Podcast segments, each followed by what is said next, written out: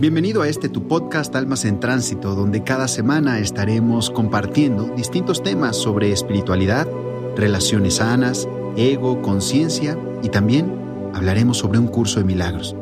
Soy Alfonso Guerrero y te doy la bienvenida. Hola, soy Alfonso Guerrero, coach espiritual y hoy te presento el capítulo número 11 de esta segunda temporada de tu podcast Almas en Tránsito. Querida, hoy voy a hablarte de las diferencias entre el ego y el amor propio. Diferencias entre el ego y el amor propio.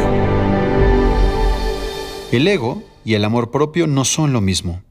Es normal creer que ego y amor propio son la misma cosa. Y es normal porque así nos lo enseñaron desde que éramos niños. ¿Recuerdas qué te decían los mayores en tu infancia cuando querías hacer algo para ti o cuando te negabas a hacer algo para otra persona? Lo que te decían seguramente era que eras una mala persona, un egoísta o una egocéntrica. Las creencias culturales y religiosas también contribuyeron a que aprendieras a sentirte culpable y a tener miedo. Desde la niñez, aprendiste a darle prioridad a satisfacer las necesidades de los demás antes que a satisfacer las tuyas. El ego entonces fue ganando terreno y aparecieron el miedo y la culpa porque supuestamente eras egoísta, narcisista o mala persona. ¿Cuál fue la consecuencia de todo ese proceso? Que te olvidaras de amarte, que el amor propio se fuera diluyendo y ya ni siquiera supieras cómo cultivar ese amor propio en ti, que te olvidaras de amarte. ¿Cuáles son las diferencias entre ego y el amor propio? ¿Cuáles son las diferencias entre ego y el amor propio? Una persona dominada por el ego quiere demostrar una seguridad que no tiene en realidad. Si te domina el ego, quieres ser el centro de atención. Te lamentas por lo que digan y hagan los otros con respecto a ti. Haces juicios sobre los otros y sobre ti misma porque no te aceptas. Los velos del ego no te dejan ver más allá de ideas y creencias arraigadas. La diferencia con el ego es que cuando tienes amor propio te quieres, te respetas y te preocupas por ti. Los sentimientos de amor hacia ti misma se van a proyectar al exterior y comenzarás a amar y respetar a los demás.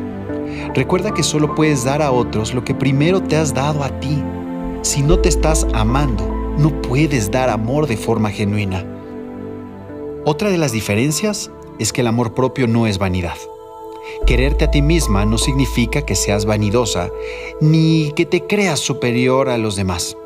Estas son actuaciones guiadas por el ego y están inspiradas en complacer al mundo exterior. Si tienes amor propio, sabes que no caben las comparaciones. No eres superior ni inferior a nadie. Entiendes que somos todos diferentes y a la vez todos somos uno mismo. Todos somos uno mismo. La responsabilidad de darte amor es tuya, de nadie más.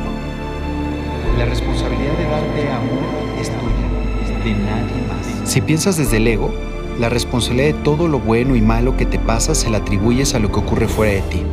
Si algo te sale mal, no toleras las críticas y te enojas porque algo no has hecho a la perfección, sientes rechazo. También te sientes mal porque los otros no te aman ni te admiran. Querida, te digo, le estás dejando a los demás algo que es solo tu responsabilidad. Amarte.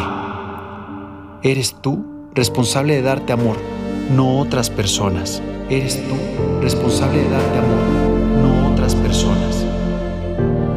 Con el amor propio trasciendes el ego. Con el amor propio El amor propio se expresa dentro de ti cuando aceptas y reflexionas acerca de tus emociones y pensamientos, cuando te observas y empiezas a tomar conciencia sobre tu ser. Esto es lo que te impulsa a comenzar el trabajo para trascender el ego, para apartar todas las máscaras que producen el miedo, la culpa, la victimización, el egoísmo, los juicios, los celos. ¿Cómo quieres vivir? ¿Guiada por el ego o por el amor propio? ¿Guiada por el ego por el amor propio? Te hablo Alfonso Guerrero, coach espiritual. Espero que nos veamos la próxima semana para seguir profundizando y hablando sobre distintos temas. Ya lo sabes, puedes encontrarme en las distintas redes sociales como Coach Alfonso Guerrero.